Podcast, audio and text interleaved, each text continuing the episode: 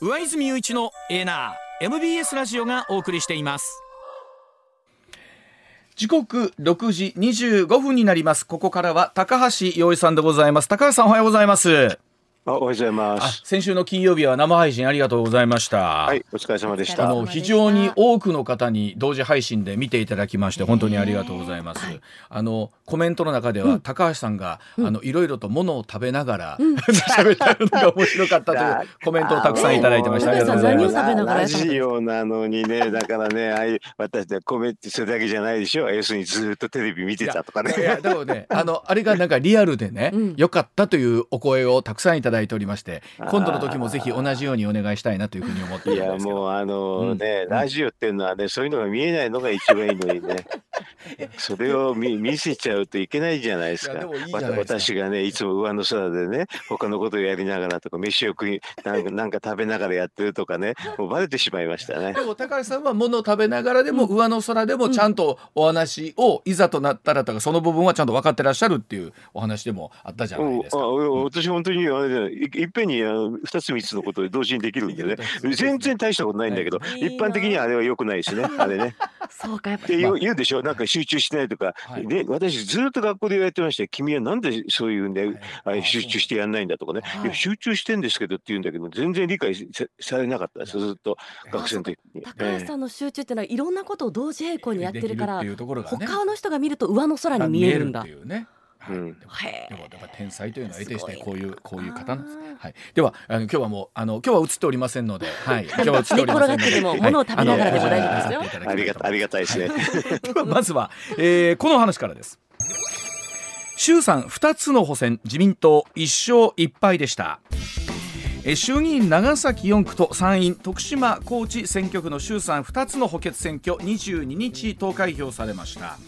衆院長崎4区は自民党新人の金子洋三さんが制しまして参院徳島高知は野党系の広田一さんが当選しました。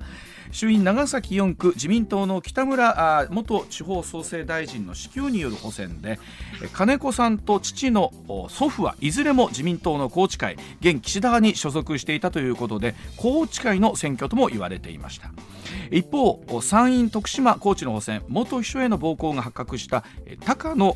幸次郎氏の議員辞職に伴うもので野党系で無所属の元議員の広田氏と自民党新人の西田さんとの争いとなり、はい、西内さんとの争いとなりました。ごめんなさい、えー、日本維新の会や共産党が独自候補の擁立を見送ったため野党候補が広田さんに一本化されていたということなんですけれども。さあ高橋さん今回の1勝1敗どんなふうにご覧になりましたでしょうか？うん。まああの自民党は2勝したかったと思いますよね、はい、でもともとはあの自民のあれですからね、ね、選挙区ですからね、はい、でも1勝1敗になっちゃってて、まあ、途中からですよね。と、まああのうんと、社員は全く無理だってんで、はい、あのだから1勝1敗でいいんだって言ってハードル下げて きましたけどね。でも一勝1敗でいいんだっていうのはちょっとおかしいですよ。普通はねあの原原油規制確保っていうのがね。そうですよね、えー、普通ですからね。それでも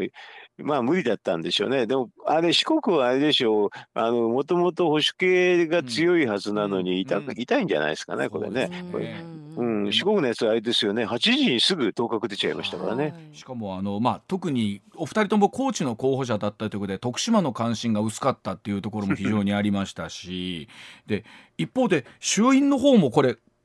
高橋さん票数で見るとわずか7000票差ほどですからこれまあギリギリっちゃギリギリだったのかなという感じはありますけど、いや、うん、そうでしょう。これあのあのね本当はもっとあ圧勝したいと思うんですけどね、でもこっちの方あのね衆院がギリギリで参院がもうボロ負けでしょ、はい。うん、あんまりもだから自民党のあれですよね。岸田さんとしては気分良くないでしょうね、それ特に、えーとね、長崎はねあの今あのご説明あったように、はい、あのまあ宏池会の選挙ですからね。はいですからまあその意味では、え本来圧勝しなきゃいけないところだったのかというところであると思うんですけど、あの高知県選挙だからみんな他の場所の人はまあまあっていう感じでね、うん、あの力入れなかったのもあるかもしれないけどでもこの本当は高知会の力を見せたかったでしょうけどね。ねまあ、高橋さん、えー、現実こういう形になっってさこの後の例えば解散のスケジュールだったりとか政権運営っていうのがどう変わっていくのかということなんですけど。これで2勝したら勢いついて今国会の間の解散って可能性は結構あったと思うんですけどね、うん、やっぱりちょっとそれが低くまっちゃったですね。はい であとまあね今国会でいろいろとなんかやっていくんでしょうけどね、うん、あの新人もいいしねあのいろいろとこれから国会のなあのぎなんか審議の中で、うん、何が飛び出すかあと新人の人多いから、はい、そこで思わぬ発言とか思わぬことも出てくるかもしれないしね、え結構だからあのし政権運営はうまく予定通りはうまくいってないですね、まあ、特にやっぱりそのおそらく参院が厳しいっていうのは先週ぐらいから少しずつ出てたのもあったので、うん、そのあたりっていうのはこう頭の中でいろんなシミュレーションがあったとは思うんですけれどもその年内中は厳しいだろうなって思いはあったんでしょうねその意味ではね。えー、うん、だからまあねこのこの勢いでね支持率も下がってる中でね、はい、この選挙だとあんまり解散をできないっていうふうにみんな思うでしょうね。うん。あのどどうですか？そうなってくるといよいよまあ任期も近づいている中であの自民党総裁のね任期近づいているという中でなんですけど高橋さんおっしゃるように追い込まれ追い込まれみたいな状況状況っていうのはなってきてるだんだんなってきましたね。あの、うんあの6月5月の、ね、サミット終わった後が一番良かったですね、今振り返ってみると。ね、そうなってくると、この後お話、また後ほど伺いますが、その経済対策みたいなところで、うん、政権浮揚のきっかけみたいのができるのかどうなのか。できるのかどうかって本当本当にそこにかかってきますよね。ね。まあ、あの積極的には今回の話で今国会の解散はちょっと遠のいたって、うん、年内の解散は遠のいたってことになると、はい、年明け。で、まあ、あの国会開いてる時しか解散できませんからね、うん、そうするとあれですよね。でもあの1月から3月の間、まあ、予算案をやってますからね、うん、解散はちょっと難しいってことになると4月以降になっちゃって、ね、そうするともうあの、ね、9月の自民党総裁選のあのマギアになるから追い込まれって感じになるかもしれないですね。はい、まあ、ちなみに22日はですね奈良は柏原の市長選挙もありましてこちらは任期あ柏原ごめんなさい、えー、奈良柏原の市長選挙もありましてこちら任期満了に伴う選挙無所属の現職自民党推薦した亀田さん2回目の当選ということなんですけれども、えー、こちら4年前と同じ顔ぶれで日本維新の会の元市長のですね森下さん、えー、及ばずというところであったんですけれども一方ですと、うん一方日本維新の会宮城の選挙区で、えー、県議会初めて議席獲得するなどこちら、まあ、維新の動きどうなってるのかなというところも含めてね高橋さん気になるところでありますけれども。まあ、維新はねあの今回はね、負けちゃったですけどね、はい、えー、まあでも、この間の7も本当はあの取れなかったんですけどね、自民の方が。ちょっと、はい、あのね、自分でこけちゃったんで、奈良県知事選はね、うん、あのラッキーだったんでしょうけどね、うん、でも着実にあれですよね、あの、ちょっとずつちょっとずつ力がついてるかなっていう感じがしますけどね。宮城とかというと、大阪からかなりこう離れてるイメージあるんですけど、大阪は離れてますよ。でも東京からはそれほどないですけど。まあ、そうなんですよね。うん、えー、まあなんか全国になんかそれ広がってるのかなっていう感じ。だんだんだんだん広がってきたって感じですよね。ねえ。さあそうなってくると本当に、まあ、今後いつあるかであろう解散含めていろんな形での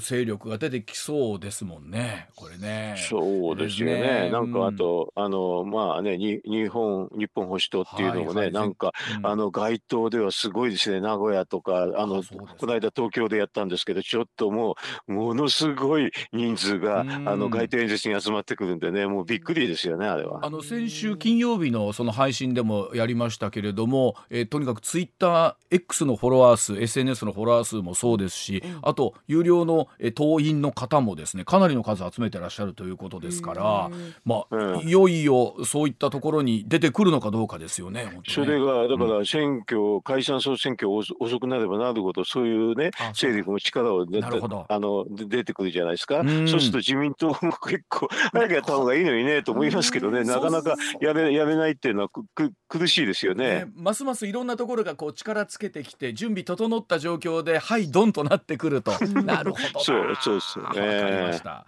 はい。では続いて見ていきましょう。こちらでございます。岸田総理が検討を指示した所得税減税実現するのはいつ頃なんでしょうか？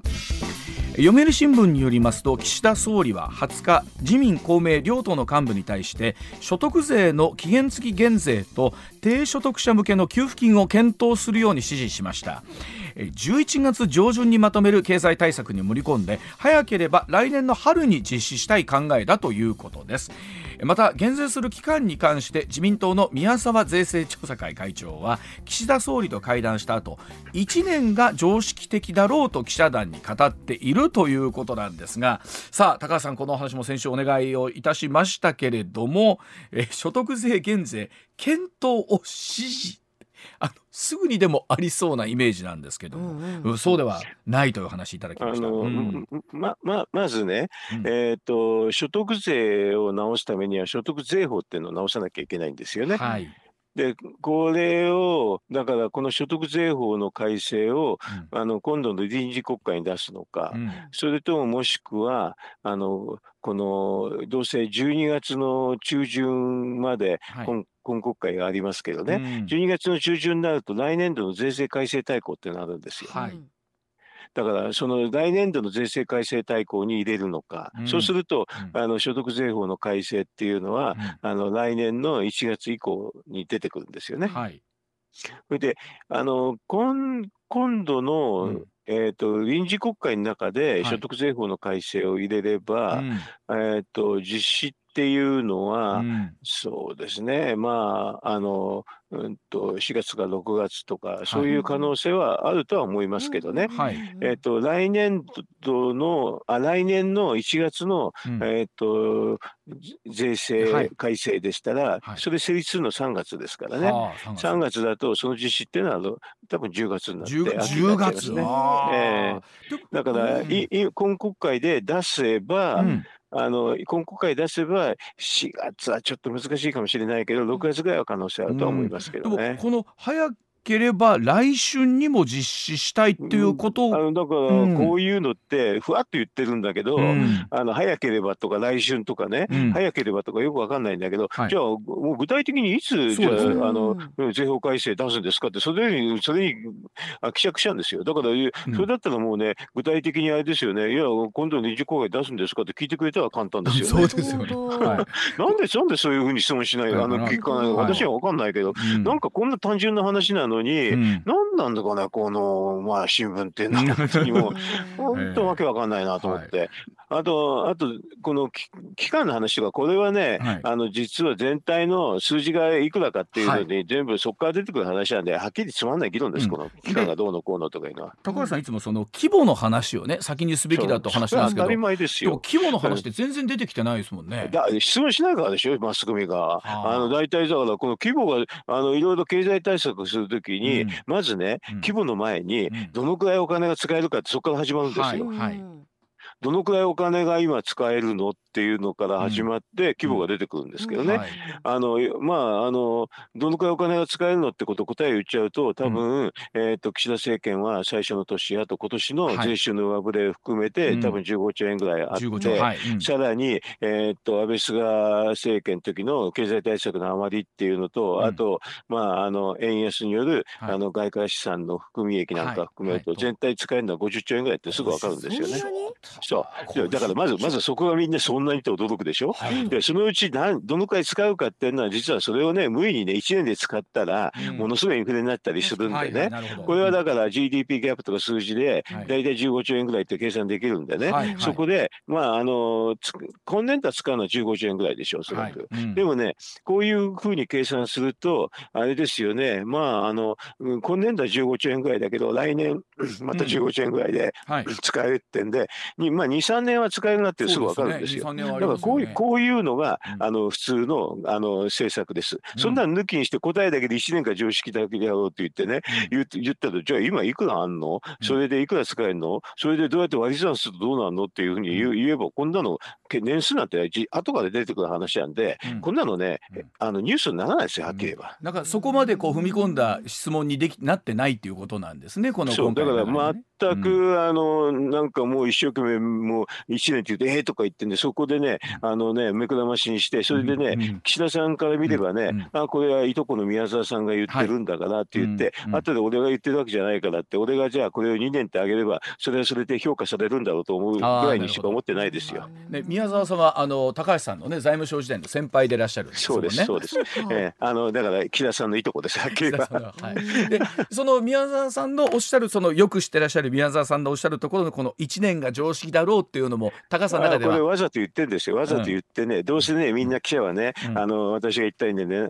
全体でいくらでど、うん、あの割り算して何年ぐらいのと分かんないだろうから適当に最終低めに言っといてこれであといとこのね岸田さんにね、はい、花を持たせるような言い方なんですけどね。これあの高橋さんね実は新聞の記事の中で高橋さん自身があの森山総務会長の発言をね見ていると興味深いっていう記事書いておられたんですけど、これどういうことですか、ふらふらふらふらふらふらするからですよ。だからねでもこういうふうなことを言って、うん、なんかあたかもね岸田さんが演出したようなことを、まあ、みんなやるんだけど、うん、それでもやっぱりあのどの辺に落ち着かせると分かんないから、うん、まあ、最初は減税解散でもいいやって森山さん言ってんだけどその後ね、いやこんなのできそうもないからってんでね急にね財務省の意見を聞きながらね、いやそんなの会社なんかできないよとかねもうそんな減税なんかしないよとか言ったりしてねもうこの森山さんがね、あの振れ幅が一番大きいからこれ見てると実は楽しくて面白いなと思うだけですもともとその例えば所得税減税国民のそれを真を問わなきゃなんないんじゃないかと真を問う解散があるんじゃないかと匂わせておいて、うん、そこから随分とトーンが変わってきた。どん。変わって、それでまた最後は岸田さんがね、うん、所得税減税もやりまして、あの、えっ、ー、と、あしあ今日だったかな、初心かなんかでちょっと言うと思いますよ。はい。うん、でもそれでもさっき言った数字は全く言わないから、だからまあ、このね、なん、なんていうかな、あの、要するにふらふらふらふらしてるのを、森山会長の発言を見てると、この人政策全然わかんないからね、らふらふらふらふらよくわかるんですよ。となってくると、今日23、そうなんですよね。本来なら、あの、初日にするべきだった、その所信表明あの選挙があるということも含めて今日になったんですけど今日出てくるものがどんなものかというと、高橋さんそんなに期待できない感じですか、ね、あだからあれでしょ、えー、っと所得税減税を含むあのなんか還元を考えたいとかいうことは言うんじゃないですか？でも数字はないから何言ってるか分かんないですよ。はい、あので、うん、そこのところでこうふわっとしたもので我々がなんかおしてくれんじゃないかみたいに思っても実はそんなに、あの早く出るものもないし。思っても、うん、あの中の質問で、じゃあその所得税法改正は、あの要するに今国会で出すんですかって、後で質問があると思いますけどね、うん、野党の方からね、うん、そういうのでだんだんだんだんだんだん分かっていくんですよ。はい、でも、肝のところの規模みたいなのは、なかなか言ってくれないんですかね？言ってくれないっていうか、言わなかったら議論なんでしょう、だからこんなの予算委員会でびびあのしばき上げてね、吊るし上げるような形でやればね、白白状しますよ、こんなのだって、だって、単なる計算で出てくるだけの話ですよ。あとは本当に高橋さん、野党に頑張ってほしいですね、それで言うとね。うん、そんなのがなければ与党もね存在意義ないですね。すねここでこそ見せ場があるということですね。うん、そうですね。はい。はい、では続いてその高橋さんのこちらのお話でございます。実は高橋さん日経新聞に匿名の記事を書いていたというお話です。え日経新聞の名物コラムに「大気正気」というものがありましてその中で「国を誤る積極財政の声」という、まあ、これ匿名の記事なんですが、えー、ありました。で連載開始はこれ大正9年なんですよね大気正気。およそ50人の匿名筆者。主に社会の方でその実名をする社員はごく少数だそうです。えー、記事の内容「税は政治」というが自民党内からにわかに飛び出した減税論に選挙対策の匂いを感じるのはごく自然な感覚だろうという書き出しで自民党の責任ある積極財政を推進する議員連盟が増収税を、ね、税収増を念頭に消費税減税や大規模財政出動を提言したことに対する批判的な記事となっています。えー、高橋さんこの記事に対して SNS で文章が矛盾していて内容も間違っていると指摘すると同時に実は私昔も日経新聞のこの大気象期に記事を書いていたというお話をされたということなんですけれども高橋さんこれ、すごい歴史のあるコラムなんですね。大正9年から100年そうですね。だから、コラムだからあの要するに日経新聞の、うん、あの方針とは違うことは平気で書けるんですけどね。いやそれはだってコラムですから関係ないですって 言うだけ、ただあと匿名だからね、うん、結構みんなねあの勝手に書くんだけど、その匿名なんだけどせっかく自分の気持ちを書けばいいんだけどその中に、うん、まああのね財務省の、ね、ポチみたいのがたくさん入ってるのは間違いないんですよ。これは、えー、その中で高橋さんに書いてくださいってのは当然日経から来るわけですよね。そうそう日経から来てね、あだからなんか面白いこと言ってるからってあの書いてくださいって言われて書き書いあのえっ、ー、とかなり書いてましたよ。まあ30人30人ぐらいいるから毎月1回か1か月半に1回ぐらいそんな感じですけどね。はあ、それはもう財務省お辞めになってからですかいやいや現役の時に。現役の時に。現役の時に私ねいろんなところで匿名のたくさん書いてます。へえ。あの結構見るとあのペンネームはちょっとあの、うん、なんだろうちょっと洒落たペンネームの方が多いですよね。うん、なんかね。だから、ペンネームとこだけが自己主張ですからね。今は書いてらっしゃらない？今書けるわけないじゃん。もうあの他にあの匿名じゃないあのやつっていうのも経済教室ってなんだけども、うん、そこももうちょっともう前からもう無理ですって言われても書けなくなりましたね。やっぱり新聞の記事でそういうのを書いて、まあ高橋さんとお書きになってないけれども、あの、うんある会いたいとおっしゃる方も出てきたんですか？その高橋さんの記事読んで。えっ、ー、とこの大気象記を読んでこれ面白いっていうんで会いたいっつって、うん、それであのなんか財務省の私の同僚にね、うん、あのそれを探させて、う。ん、もう国会議員ですよ。国会議員なんだけど、探させてね、本当私は困りましてねだからまああの正直言ってね、いやああの目の前にいる人がそうじゃないですかって言ったことありますけどね。はあ、なでも一方でそうなると良くも悪くも何のための匿名だったんだってことにもまあ、いやみんな探しまくるんですよこれ誰かってんでね、匿名だから余計探したかったんじゃないですか。それでその人は実際に会って話したかったっていう気持ちがすごくあったんでね、はい、まあ、今共感したということなんですよね。そうそう、なだからそれで内々会いましてね、あの話をしましたけどね。ちなみに何ていうペンネームだったんですか？えっ、と一葉。一一枚の一。葉。っぱの葉。それで一そうそう、はい、一葉って葉っぱの葉、はい、でねあの一葉えっ、と落ち降りて天下の秋をするっていうそういう格言があって一つの葉っぱがあの散ることでもあのその大きな流れっていうかそれを知れること知ることができる予測することができるってそういう格言があるからあのそれから取ってきたんですけどね。それで一葉ですけどあの漢字書かなければ逆に読むと陽一。うまいな。あ、うまいな。ああ、なるほど。そういうことだったんですね。で、で、まあ、今回の記事で言うとそのまあ国を誤る積極財政の声というのがまあ14日のまあ記事に載ったわけなんですけれども。もう中身も全部財務省のねプロパガンダそのままだからつまんない記事だな と思って。でも高橋さんその書いてらした時っていうのは結構その財務省身内批判みたいなことをなさったわけですか？私全然あれですよ。全くかんあのもう30年ぐらい前から意見なんか全く変わってないから平気で書いてましたよ。でそれはそれで逆に言うと日経新聞ぎょ、うん、としてだからよく調べさせられてね、うん、いやひょっとしたらそれもその一環かもしれないけど、うん、あの役所の方も、うん、あのあれですよね。ものすごく調べてね、こいつこんなこと言ってんのかっていうのを言うでしょ？うんうん、でだから私もあの聞かれたことあるんだけどその時は知らぬ存ぜでね「いや誰でしょうかね?」なんてとぼけてればいいだけで。そうなの？あのいろんな省庁から他の省庁から文句も来たこともありましたよ、ね。バレてるわけでしょ？それ。うん、あだから一人だけばらしたんだけどその人に言わないでって言ってあの他はだから一般的にはバレないです。あそうだ。自分ではないよと言い続けていてなんとかそれは。はい。だから匿名匿名なんで、うん、あの役所の方もね分かっててもね、うん、あの要はねあれですよね。あの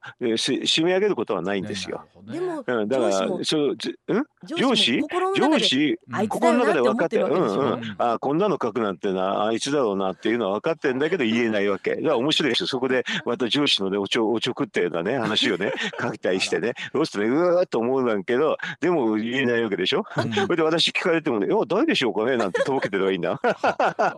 それでも日経新聞はある意味そこで高橋さんのコラムまあ一葉さんのコラムを載せることでバランスは取ってらっしゃるっていうところなんでしょうかね。まあバランスは取ってたんでしょうね。ねで今は全くそうじゃないからこんなねあの財務省のねもうポチみたいな人ばっかりから書いてるから全く面白くないですよ。この今回これを書かれたペンネーム一直さんと一に、えー、数字の一に素直な直なんか高橋さんのちょっと一応さんとそれをねかぶってきますね、それでねあと財務省のポチの意見でしょ？だから、うん、えー、ちょっとそういう気がちょっとしますけどね、うん、全然中身つまんないからね、うん、こんなんだったですよね、なんか自分がポチだって恥ずかしくて言えないからペンネーム使ってるような感じのやつでしょ？であの内容も多分ほとんど財務省から提供受けているような方あの記事なんでね、こんなのつまんないように書いてんなと私は思いましたけどね。これはどどうなんですか？財務省の方なんですかね。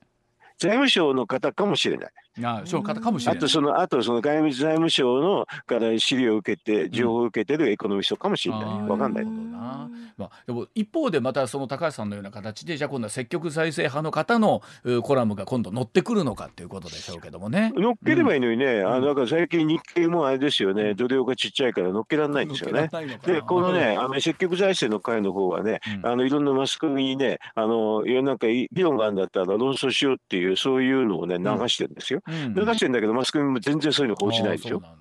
全然流しててね、ほいでだからあの多分ね積極財政の方はね、この一直さんとね、あの紙面対決させろというふうに言ってると思いますけどね。でもね、そのそういうのも全然あのそういう場も作らないでしょ。だから日経自体がもうね、あのなぜか完全にもうなんかポポチの新聞っていうか、もうあの経験成立受けちゃったらこうなるんですよ。あそうか。でも高橋さん、それこそ一葉さんとしてまた再び登場することはもうないんですかね、あ、バカバカしいからやらないです、こんな。あの要するにこんなと、こんなところで書くぐらいだったら、私自分の YouTube チャンネルやってもはるかに儲かりますから。あの高橋さんの YouTube チャンネルで、うん、あの覆面、ええ一応バーサス一直みたいな 覆面なんです。いやいやいや覆面なんかいやでももうボロクソに言ってますけどね。だからあの要するになんか文句あったら出てこいっていうかこちら表で顔出してやってますけれど、あの大体こんな新聞なんてこんなあのくだらないコラムっていうか くだらないねあのなんでね,、ねねあの金額も安いから これなんでやんないし今。でも今確かに考えたらほら YouTube とかあのこの時代とは違うねまた財務省時代とは違うね発信の仕方がありますからね。そうですよ。ね、これ私こういうや、それやってた頃はね、うん、この YouTube とかあのそのネットの上でそんなに意見をねどんどん言えるって時代じゃなかったんですよ。ね、だから仕方なくてこういうふうなコラムの匿名コラムやってたんですけど、今だったら顔さらしてね YouTube でやったね、やった方がはるかに儲かるしね。堂々とできるからいいですよ。そうです。あの 非常に絶対に。素直なあのメッセージありがとうございます。お知らせ挟んでもう一つ。はいいきます。はい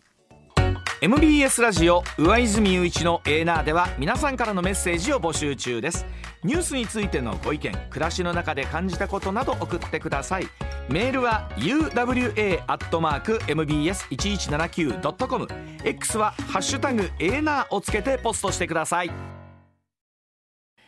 時刻6時まもなく59分になります。続いてこちらでございます。事故被害者救済策を検討。旧統一教会の財産保全をめぐるお話です。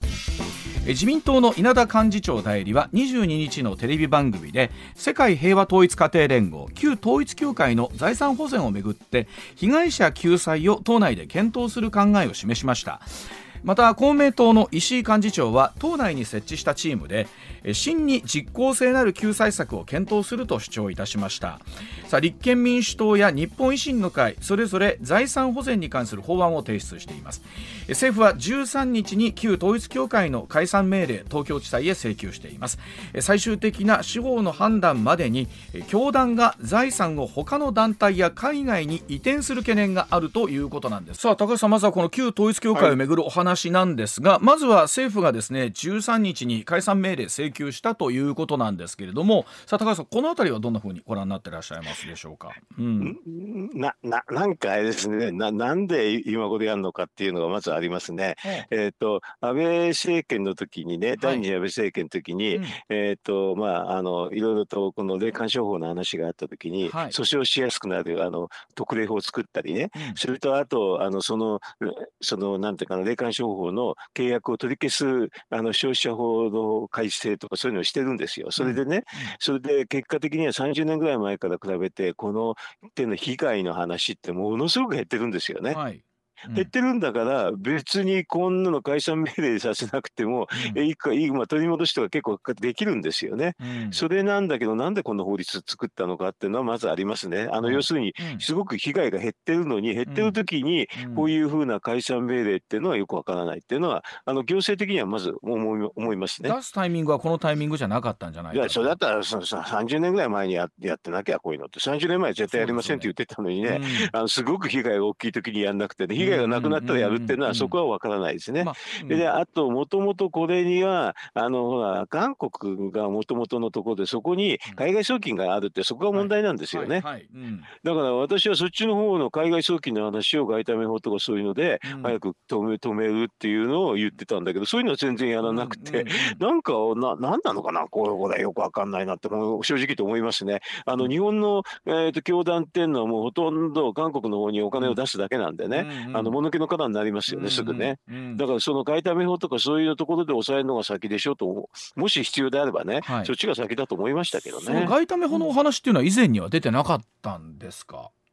以前ってあのその例えば被害が大きかった時にっていう話。被害の大きい時も出てましたよ。だからこれ、うん、あのもう資金送金してるのは明らかだしね、うん、あの別に韓国だけじゃなくて北朝鮮の方にも流れてるって話だったから、うん、そこをやんなきゃそれはやんなきゃおかしいんじゃないかなって私この被害救済法の話してる時ずっと言ってましたけどね、逆に言うとそうなぜそうならなかったんでしょうねその当時、ね、だからこれはだから全然違う目的であれなんですよ。解散命令を出してるってことなんですよ、本当のそういう救済とかそういうんじゃなくてね、はっきり言えばまあ、なんていうかな、あの、うんと、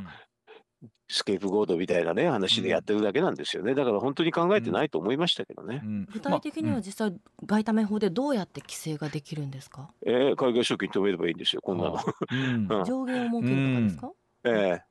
だから資金送金はね、そしたらね、あなんかね、あの要は、えー、っとお金、現金持って韓国に来いって、そういう指示も、はい、あのすでにしてますよ。すねはい、えー、だから、そんなのやるから分かるじゃないですかっていうことでね、うん、だからこうだから逆にそっちの方を先にやっってやらないと、これは本当の意味の解決じゃないと思ってたんですけどね。教団に解散命令を出しても結局そこのところを止めないことにはいくら解散しても一緒じゃないかってことですね。だからあの海外に信者をあの韓国に来いって言って韓国に来いって言った時に全部現金持ってこいっていうふうなことになってるんですよ今。こんなの意味がないじゃないですか。多分立憲民主党日本維新の会それぞれまあ被害者の救済のためにその教団の財産を今の段階で保全する法案出してますけれども、まあこのあたりってのはどうなんでしょうね。うん、あのだからに、えっと、与党の方はね、あんまりやんないと思いますよ、これあの、野党の話だからね。だから先に、この、なんて、あの、この、えー、っと、解散命令の時に、実は、あの、資金を止める方が先なんですよね。ええで今結局そこのところっていうのは今はできてないんですよね。今はできてないですよ。止められないですよね。手順前後になってて、はい、あの全然だから手順前後っていうの典型なんですけどね。うん、もうこういうな本当にはあのこんな解散命令とかそんな一生懸命やって、なんかやってるくらいだったらあの要は役所ちょっと違うんですけどね。外為は財務省なんでね、うんうん、財務省の方であのこういうふうなところ被害があるからって止めるとかそういうのが先だと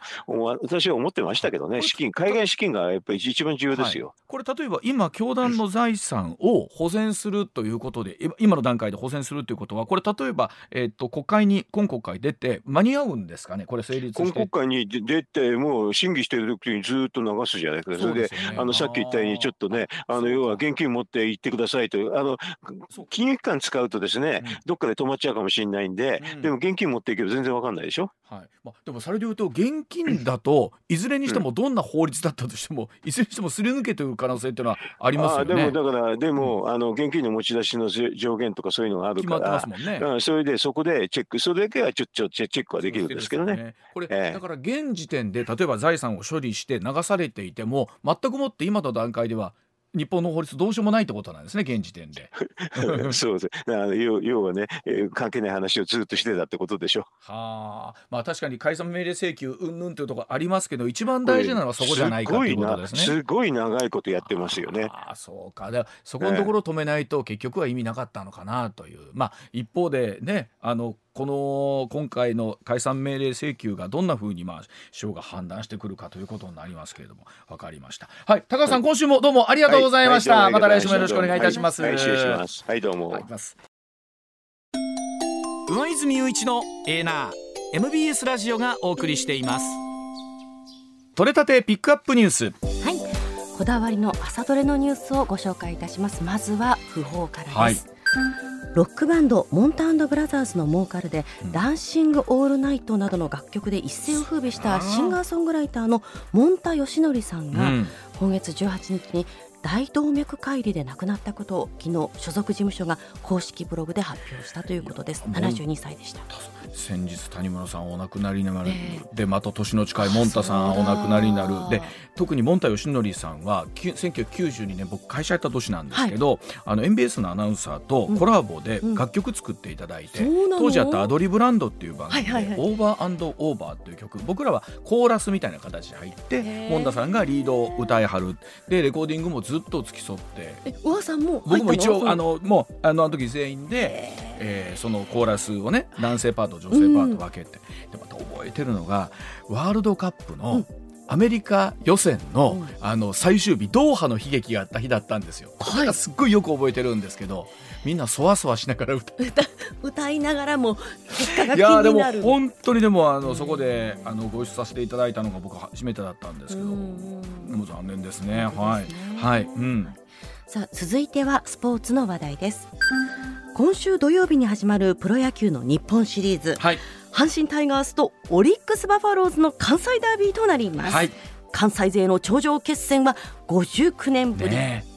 関西大学の宮本勝弘名誉教授は、はい、日本全体でおよそ1449億円。関西地域ではその9割に上るおよそ1304億円の経済効果があると推計してでも分かりますよ。おそらくこの週末だってさっきのほらチケットだって飛ぶように売れてるし、ね記念乗車券。チケット1800円でしょ？ただあの岡田監督おっしゃってました、うん球団は移動とか宿泊費とか入れんからちょっと楽なんちゃうかいな。るほどそうやね。確かにね。監督らしいな。はい。はい。そんなこともありつつ、続いても関西の話題です。葵祭り、祇園祭りとともに京都の三大祭りと言われている時代祭りが昨日行われました。平安時代から明治維新までの衣装を身にまとったおよそ2000人の行列が都大路を練り歩きました。うん明治28年に始まり動く歴史絵巻と言われる時代祭り、はい、晴天に恵まれました御所周辺には行列を一目見ようと多くの観光客が訪れ秋の京都を楽しんでいたということです。データを取っていくと、はい、コロナ前より、うん、あの見に来られる方が多かったっていうことでそうなんですまあ、もちろんまあ観光客の方ね外国からも大勢いらっしゃるというのもあるんですけれども、まあ本当にこういうのが日常戻ってきましたね。ね。私、はい、昨日家族で栗披露してたので全然時代祭りあるの知らない混んでる街中じゃなくて田舎の方に行っておりまして。京都の方は帰ってそうかもしれません、はい、はい、続いては国内の話題です。実在しない架空の妹になりすまし嘘の戸籍を作ったとして72歳の女と夫が逮捕されました、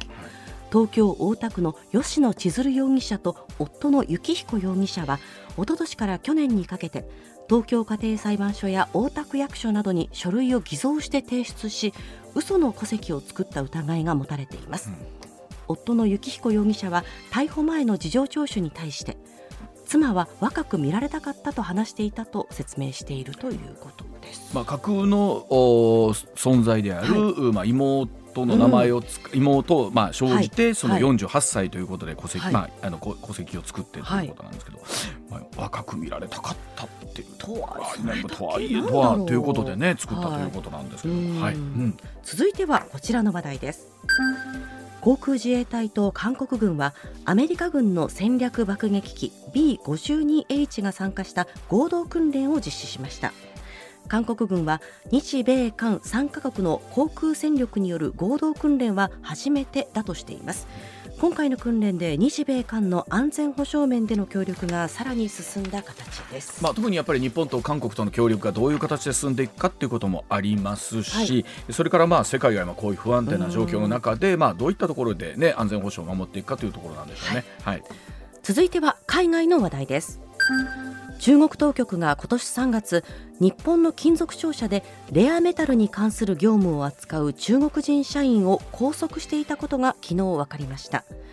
中国の国有企業でレアメタルに関する業務を担う中国人社員が同時期に拘束されたという情報もあり関連している可能性があります、まあ、つい先日は大手製薬会社のね、うん、日本の方がですね中国で同じく逮捕されているということもありますので、はい、このあたり気になりますね、はい、最後はこちらの話題ですイスラエル軍は21日パレスチナ自治区ガザ北部のイスラム組織ハマス拠点への攻撃強化を発表しました、中東の衛星テレビはガザで21日から22日にかけて軍の空爆が相次ぎ50人以上が死亡したと伝えました。